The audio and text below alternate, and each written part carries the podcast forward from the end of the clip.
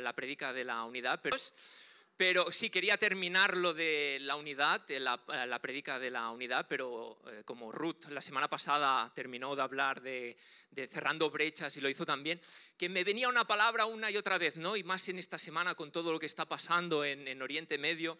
Y dije, Señor, pues si es tu voluntad, pues la cambio. Y, y bueno, eh, Dios me mostró una palabra que había predicado hace años y la revisé y le, le hice un lavado de cara. ¿Por qué?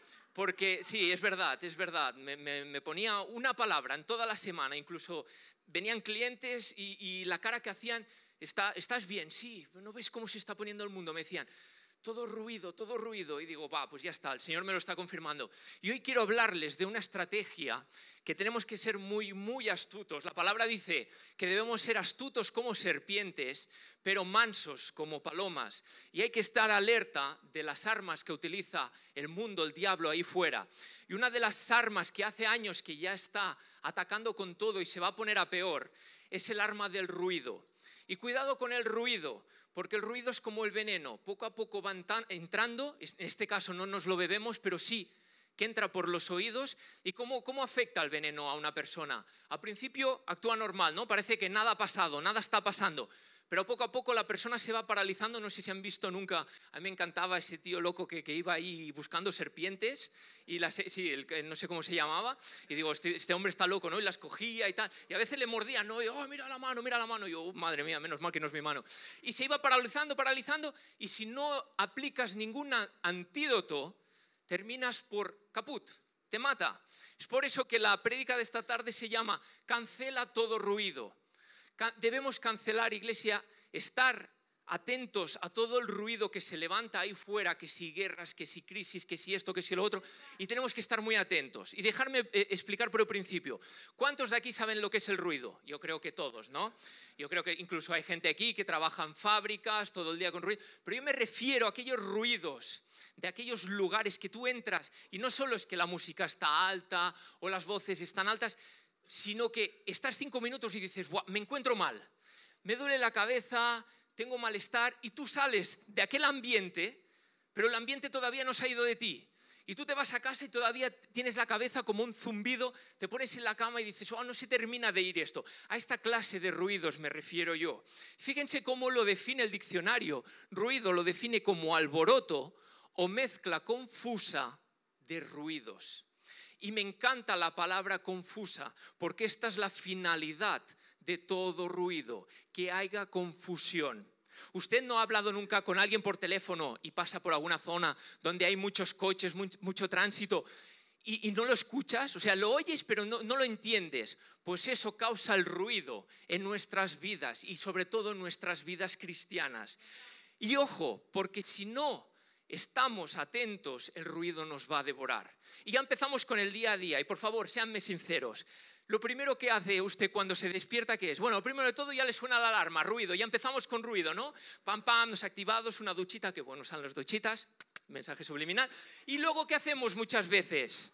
Coge, seanme sinceros, no, yo voy a... Cogemos una herramienta que si no la sabemos utilizar, es la herramienta que más ruido va a traer a nuestras vidas, porque empezamos con las redes sociales, pam, pam, ruido, y este con la otra, y ahora se separa este futbolista, y ahora esto de la crisis, y ahora esto otra guerra, y ahora aquí, y ahora ya, ruido, ruido, ruido. Usted se va al trabajo, yo lo hacía, cogía el coche y que poníamos las noticias y venga, venga. Yo llegaba al trabajo que ya parecía que tenía 80 años, ya entraba del plan, ya, ya me tengo que jubilar, ¿no? Entraba así hasta que Dios me dijo, hey, cambia, cambia, cambia. Y en el coche me pongo alabanzas, me pongo me pongo a adorar, porque usted ya empieza distinto. O esto es una herramienta de ruido o una herramienta de paz. Y así seguimos todo el día. Si no vigilamos con lo que entra por nuestros oídos, ruido, ruido, ruido, vamos al trabajo, ay, todos los jefes, ¿no? Yo no conozco ningún jefe simpático, pero habrá, habrá, en el nombre de Jesús ay, mira, los números no cuadran, que si esto, más horas, más trabajo, ay, que no llegamos, ay, que tendremos que hacer un ERTE, ay, que no sé qué. ¿Qué pasa? Todo el día escuchando ruido, cuando llegamos a la cama y esperamos descansar, ¿qué hace nuestra mente? Buah, empieza a reproducir y nos dice la mente, hoy aquí no se duerme. Y empieza a reproducir todo el ruido. ¿Por qué? Porque nuestra mente es como una esponja. Si usted pone una esponja en un lugar donde hay aceite y lo exprime, ¿qué saldrá? Si lo pone en agua, ¿qué saldrá? Pues lo mismo, si usted está todo el día, las 24 horas rodeado de ruido, usted no piense que va a tener paz al final del día porque no la va a tener. Por eso, bendita iglesia, bendita comunión que podemos tener libremente, bendito acceso que compró Jesús por nosotros, benditas oraciones, benditas charlas, benditos momentos que usted puede salir, no lo sé, a caminar y decir, gracias Señor, gracias por todo, que no era merecedor de nada y tú me lo has cambiado, aunque usted esté viviendo el peor de los momentos, pero wow. Siempre una acción de gratitud, de alabanza, de adoración a nuestro Padre. Eso no es iglesia estamos tan rodeados de ruido, iglesia, que nos, afecta, el ruido nos afecta. Y mira, un artículo de un centro de medicina de aquí de España, en un estudio de una universidad, de, creo que de, de Madrid, dice el siguiente artículo para que vean cómo afecta el ruido a su persona. Dice, así te afecta el ruido.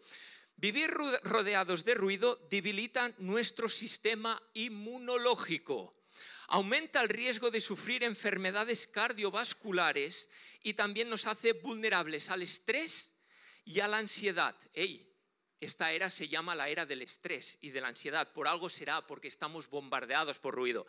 El hecho de estar expuestos a un índice de ruido elevado y de forma continua provoca estrés crónico, lo que deriva no solo en problemas del corazón, sino que también en la aparición de trastornos del sueño y en la afectación de memoria y aprendizaje. ¿A alguien le cuesta dormir? ¿A alguien le cuesta... ¿A Monche? Hombre, Monche, tantas horas en el sábado. Ah, has dicho que no. Vale, vale, vale. Es que había mucho ruido, no, no, no te escuchaba.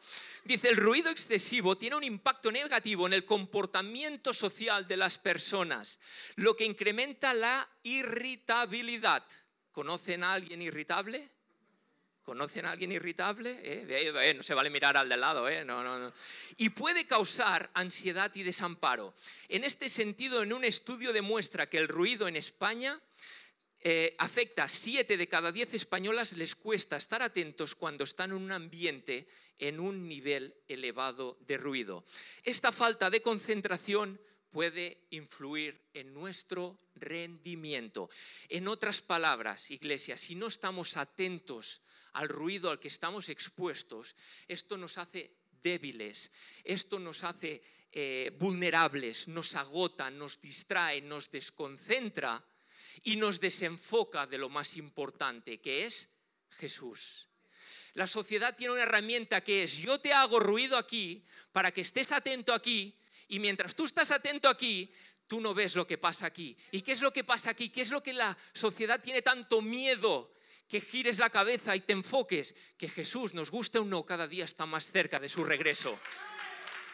Por eso no les sorprenda que de aquí a los próximos años más guerras, más atentados, más cosas anormales se fueran en la política, que si nuevos conceptos de amor, que si nuevas formas de familia, etc. Todo esto es una herramienta, es una patraña para que te enfoques aquí y no te enfoques en Jesús. El mundo siempre ha actuado de la misma manera y le funciona con el ruido. ¿Quieren verlo? Fíjense, Marcos capítulo 5 versículos 35 al 40, es la historia de Jesús con la hija de Jairo, ¿vale? Que viene Jairo y le dice, eh, maestro, señor, mi hija está, sufre gravemente, por favor, ven a mi casa. Jesús de camino se encuentra a la mujer de flujo sana. Vale, empezamos aquí. Y dice, todavía estaba hablando Jesús cuando llegaron unos de la casa del jefe de la sinagoga a decirle el padre de la niña, tu hija ha muerto, ¿para qué molestar más al maestro? Pero Jesús, sin hacer caso de ellos, le dijo el jefe de la sinagoga, no tengas miedo, cree solamente. Y no dejó que la acompañaran más que a Pedro, Santiago y Juan, el hermano de Santiago. Al llegar a la casa del jefe y ver el alboroto y la gente que lloraba y gritaba, entró y les dijo, ¿por qué tanto ruido? Y lloran de esta manera. La niña no está muerta, está dormida. Entonces empezaron a burlarse de él. Pero él los sacó a todos, tomó consigo al padre y a la madre de la niña y a los discípulos que estaban con él y entró. Y cuando entró, la resucitó. ¿Qué, qué significa esto? Jesús, antes de llevar a cabo el milagro, echó todo ruido de la casa. Una vez ruido echado, milagro manifestado. ¿Por qué? Porque donde hay un ambiente de confusión y de incredulidad, nunca puede haber un ambiente de fe y donde hay un ambiente de fe, nunca puede haber un ambiente de confusión e incredulidad. Jesús no se dejó impresionar por el alboroto, por los llantos. Él no entró convencido y al ver tal panorama se puso a llorar con ellos. Ah, es verdad, había muerto, no me lo creía. No, no, no, no, no. Jesús no se dejó impresionar por el caos y el desorden, porque cuando Él entró, cuando Él entró, la primera primer paso que dio en esa casa, entró el orden. Y cuando en una vida entra el orden, todo desorden tiene que irse. Entonces Él tuvo camino libre para manifestar el milagro de Dios. Iglesia, este texto nos enseña una cosa. Cada día el mundo, desde que te levantas hasta que te acuestes, te quiere, te quiere, rodear de ambientes de pánico, de alboroto, de crisis, de no se puede, de mira cómo está todo, mira la guerra, va a venir aquí la guerra, ¿para qué esto? ¿Para qué criar tus hijos con la palabra cuando los vas a perder? Este es el ambiente que te quiere bombardear las 24 horas el mundo de ahí fuera. ¿Para qué? Para que entres en duda, para que entres en temor y dejes de lado la fe. Pero wow, para eso está esta iglesia, para recordarnos la palabra, para recordarnos todo lo que Jesús hizo por nosotros y para destrozar todo ambiente de duda e incredulidad. Y ahora, como pasaba en la clase, ¿no? Que siempre salía el chulito, ah, a mí el ruido no me afecta. Vale, como sabía que alguien no lo diría, pero sí que lo pensaría, vamos a hacer un ejemplo práctico, ¿vale? Esto lo viví yo en una, en una entrevista de, trabajo. Voy a poner un vídeo muy cortito, 30 segundos, ¿vale? Y les hago una pregunta. En el vídeo verán cuatro equipos de dos personas cada equipo, uno rojo, uno azul, uno verde y el otro amarillo. A saltar la cuerda. Tenéis que contar cada salto que dé en la cuerda solo el equipo verde. ¿De acuerdo? Saltarán los amarillos, uno, dos, no contéis. Saltarán los rojos, no contéis. Pero cuando salte el equipo verde, contáis. Son 30 segundos, ¿vale? Es muy fácil. Lo que de fondo voy a poner ruido para intentar distraerles, ¿de acuerdo? ¿Vale? Un momento, Chris, si pueden apagar las luces. Solo contar el equipo verde, ¿de acuerdo? Dale. Luego preguntaré. keep up. When the whistle blows, start counting. Ready? Go. Bueno, como no se oye el, el, lo que te quería poner, pues voy hablando yo de fondo. 24, 23, 13, 12. Bueno, qué día más bonito, ¿no? Ha empezado el frío. En mi casa ya estamos discutiendo por la calefacción. Yo antes no la quería poner nunca porque, claro, es un gasto que de esto, pero ahora que tengo frío, pues yo la quiero poner primero, ¿no? 14, 16, 24. Ay, cómo salta el equipo rojo. Ay, ay, ay. 14, 15, 13, 14, 12, 11, 10, 20. Venga, que quedó. Vale. Final. Pregunta. ¿Cuántos han contado? ¿Cuántos han contado menos de 30 saltos? Que levanten la mano. 1, 2, 3, 4, 5, 6. Vale de 30 a 33, ¿vale? Y de 34 a 38, ¿vale? Ahora les hago otra pregunta. ¿Alguien ha visto algo raro en el vídeo? ¿Nadie ha visto un pollo gigante pasar por detrás de los que saltaban a la cuerda? ¿No? Pon, por favor, las luces. El vídeo número 2. ¿No habéis visto el pollo? ¿Nadie ha visto el pollo? Pues ha pasado un pollo gigante, señores. es verdad. Y última pregunta. ¿De qué color era el fondo? ¿Azul? ¿Azul? ¿Azul? ¿Lila? ¿Azul o lila? ¿En qué quedamos? El fondo iba cambiando de color. Empieza azul y termina rojo. ¿Por qué? Esto me lo pusieron en una dinámica de una entrevista de trabajo y prácticamente todos acertamos los saltos. El pollo solo lo vio uno porque estaba despistado y el fondo no lo vio nadie. ¿Y esto por qué? Porque el mundo actúa igual. El mundo te dice, fíjate cómo saltan a cuerda, fíjate en las guerras de ahí fuera, fíjate en la crisis del Medio Oriente, fíjate en esto. Y te enfoca en esto para que te olvides que cada día está el Espíritu Santo como este pollo, rodeándonos, acercándonos, está con nosotros, pero nadie ve el pollo porque está tan centrado con las guerras, con las crisis, con la política, que nadie se da cuenta de que el Espíritu Santo está desde que nos levantamos a que nos acostamos cada día a nuestro alrededor.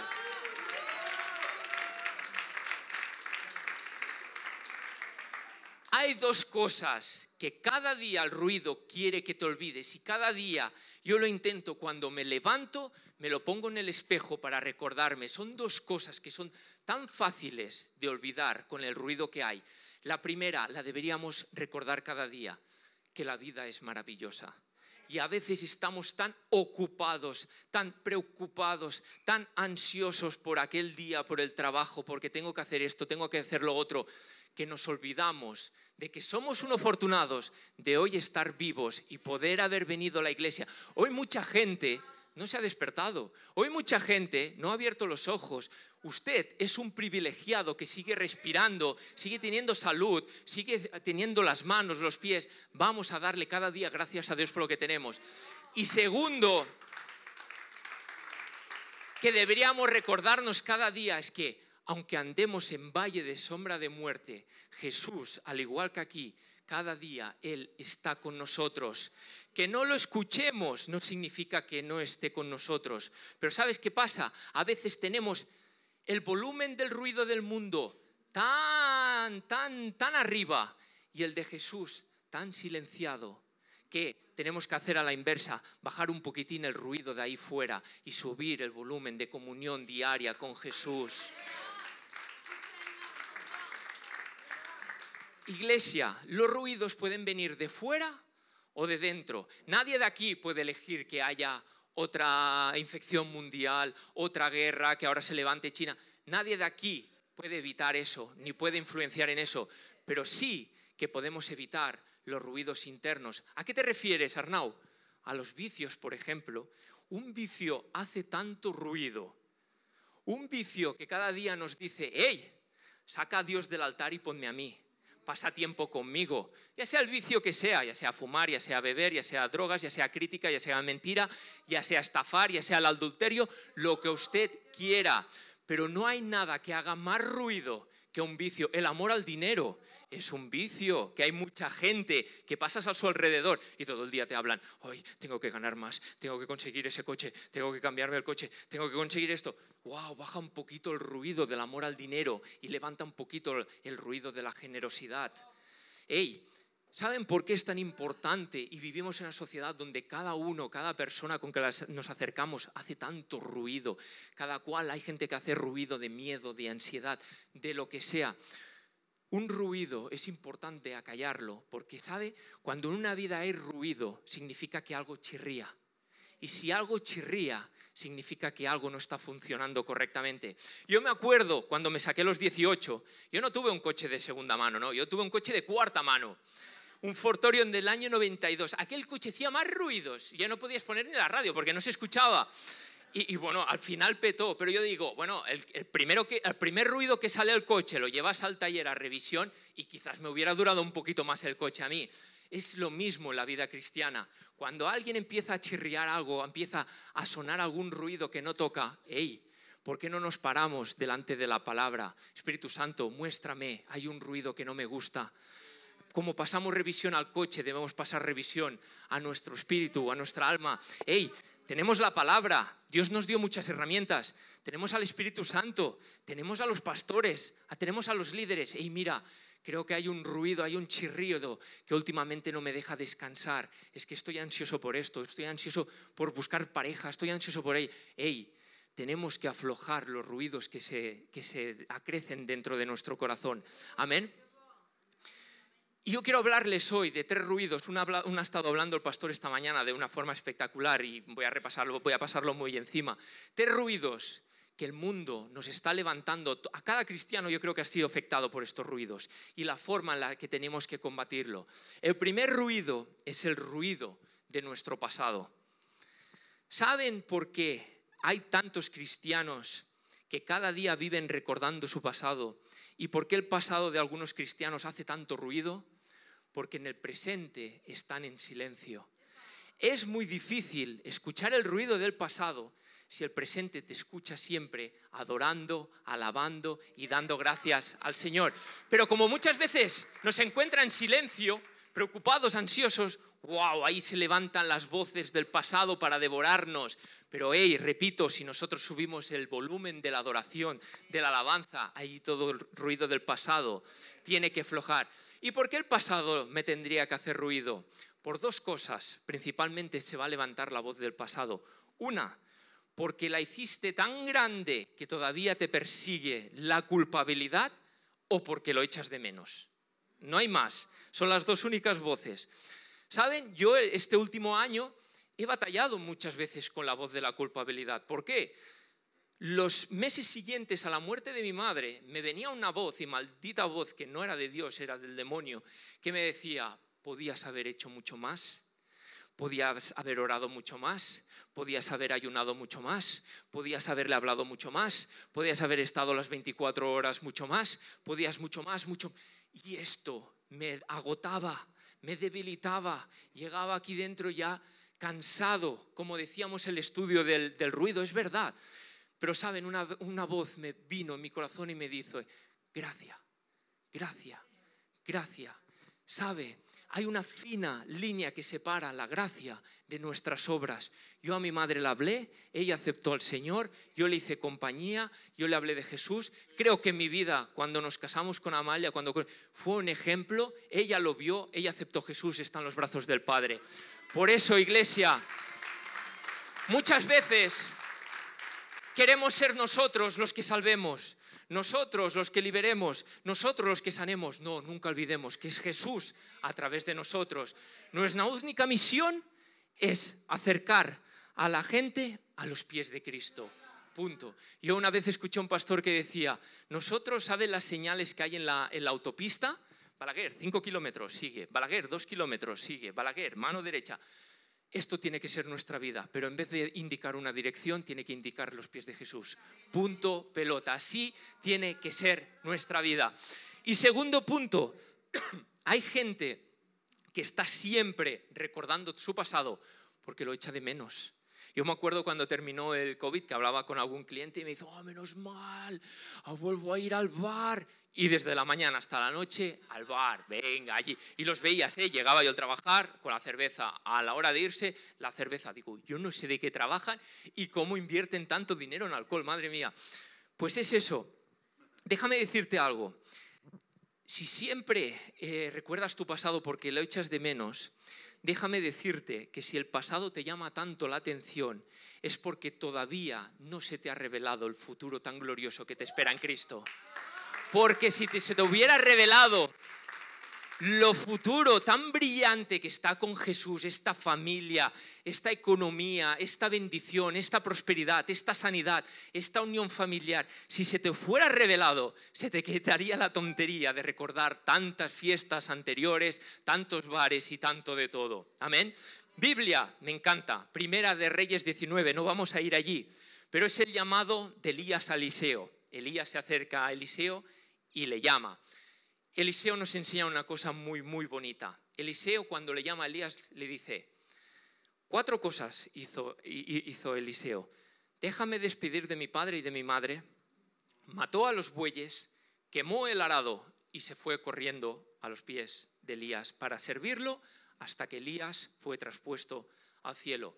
Esto nos enseña algo. Cuando nosotros aceptamos a Cristo, primero, tienes que despedirte de ciertas personas porque no te van a dejar escapar.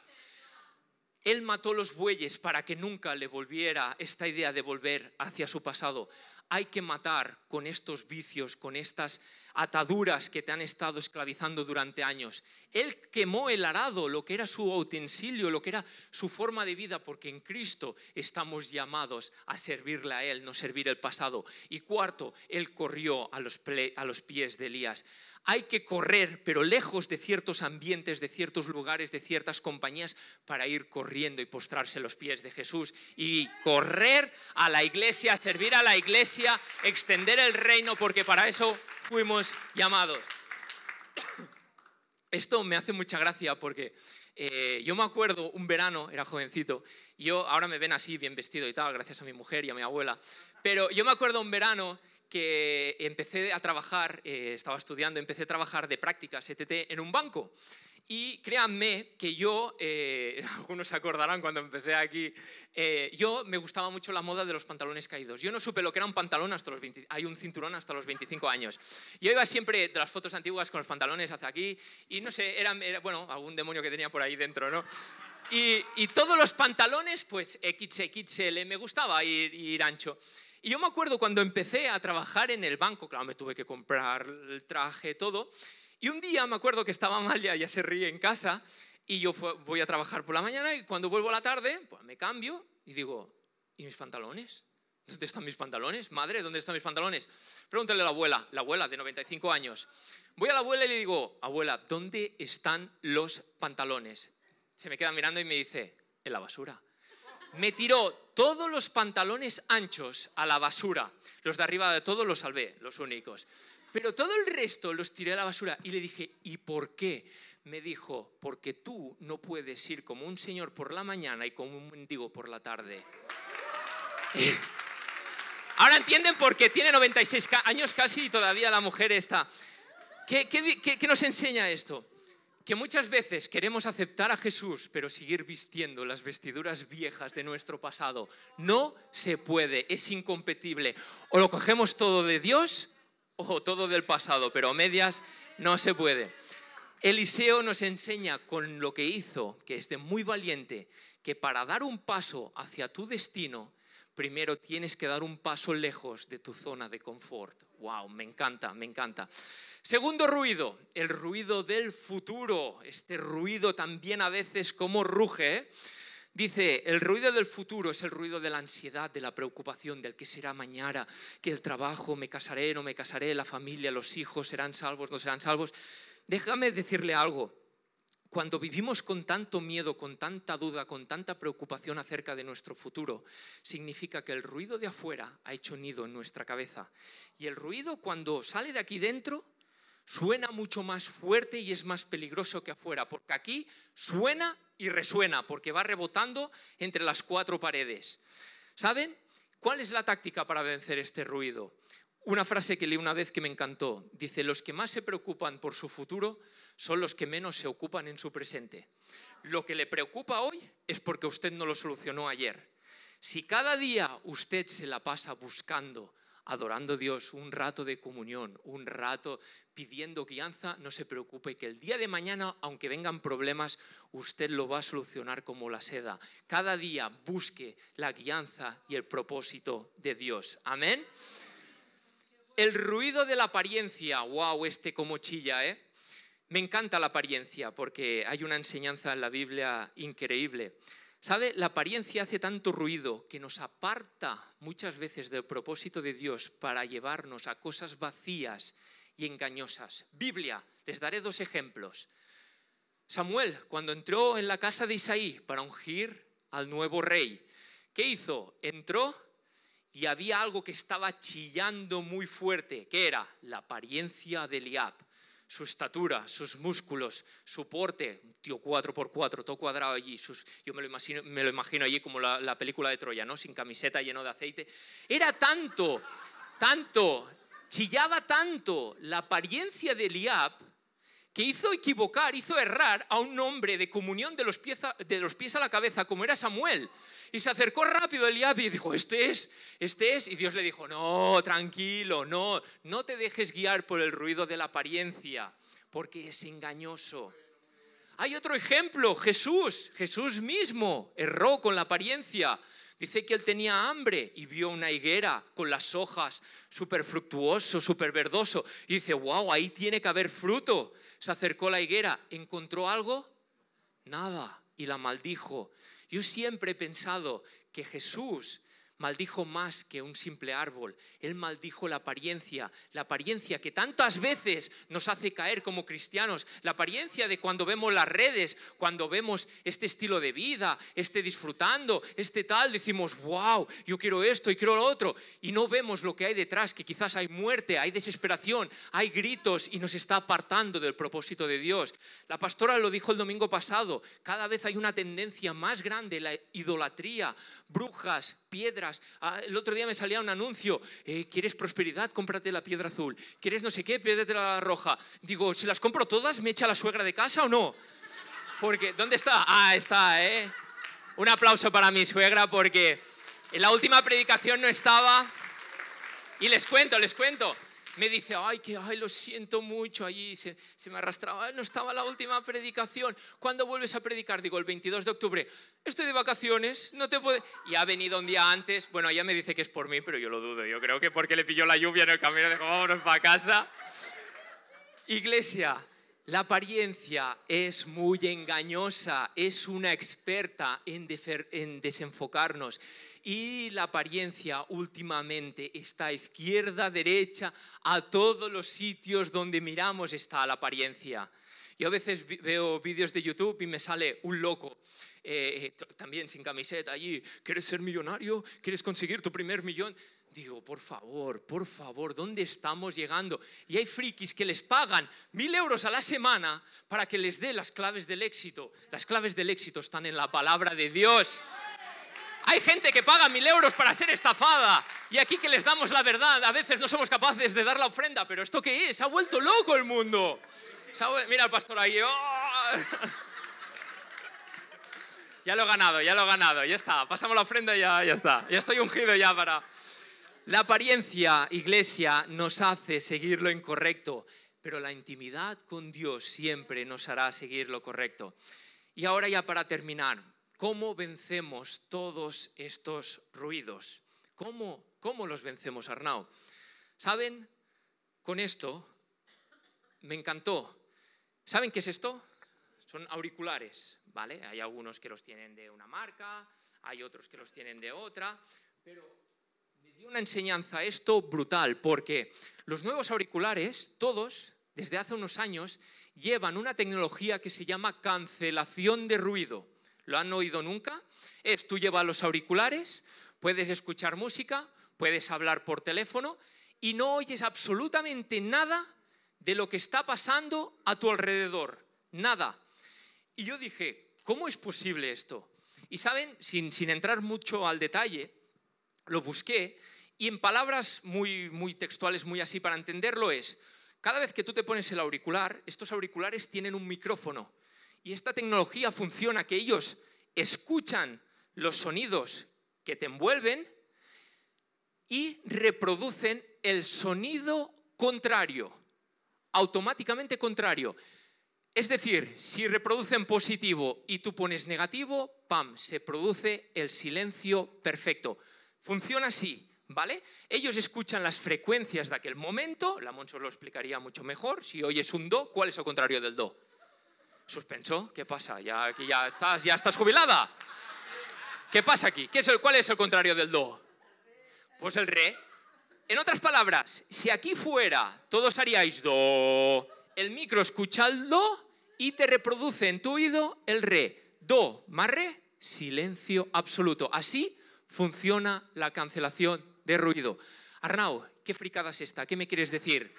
En la vida del cristiano pasa lo mismo queremos cancelar el ruido que viene de fuera, mantengámonos confesando y hablando lo contrario a lo que oímos. Y lo contrario es la palabra de Dios. Me ha encantado la oración que ha terminado el pastor esta mañana. Que viene crisis, ey, nosotros provisión, nunca nos, nos, nos hará falta de nada. Que viene enfermedad, ey, por sus llagas. Cada vez que usted está confesando lo contrario al ruido que se está levantando, usted está cancelando todo ruido que entra en su vida reina la paz y donde está la paz está Jesús. Biblia. Aquí nos enseña que los ruidos de Dios siempre han sido mucho más fuertes que los ruidos del mundo. Mira, Ezequiel número 37. Es el capítulo, me encanta, del Valle de los Huesos Secos. Dice, el poder de Dios, ¿lo tiene? Sí. Vino sobre mí y su espíritu me llevó a un valle que estaba lleno de huesos. Me hizo recorrer el valle de lado a lado y pude ver que ahí había muchísimos huesos y que estaban todos secos. Entonces Dios me dijo, Ezequiel, hombre mortal, ¿crees que estos huesos pueden volver a la vida? Ezequiel muy listo, ¿eh? No se mojó, dijo, Dios mío, solo tú lo sabes. Eh, eh, este tío sabía, ¿eh? Dios me dio entonces esta orden. Diles, habla de mi parte a estos huesos, que presten atención a este mensaje. Huesos secos yo voy a soplar en ustedes para que reciban aliento de vida y revivan. Voy a ponerles tendones y a recubrirlos de carne y piel. Voy a darles aliento de vida para que revivan. Así reconocerán que yo soy el Dios de Israel. Yo les dije a los huesos lo que Dios me había ordenado decir. Y mientras hablaba, hablaba de parte de Dios, hay que hablar lo que Dios habla escuché un ruido muy, muy fuerte. Eran los huesos que se estaban juntando los unos con los otros. Iglesia, para terminar, en esta casa ya hace tiempo que se escucha el ruido del avivamiento. En esta casa hace tiempo que se escucha el ruido de los cientos de familias que van a venir a adorar a los pies de Jesús. En esta casa hace tiempo se escucha el ruido de las sanidades, de las libertades, de los milagros, de los cientos de jóvenes que se van a postrar y van a confesar a Jesús como su Señor y Salvador. Lo creo, iglesia, lo creo. Pero para ello es tiempo que en nuestras vidas la salvación haga más ruido que la desesperación. Que en su vida la gracia haga más ruido que la desgracia, que el pecado, que el temor, que la fe haga más ruido que el medio, que el miedo. Es tiempo de hacer ruido, iglesia, porque con nuestro ruido el mundo no tiene nada que hacer y todo el mundo vendrá a los pies de Jesús. Amén. Dios les bendiga, iglesia.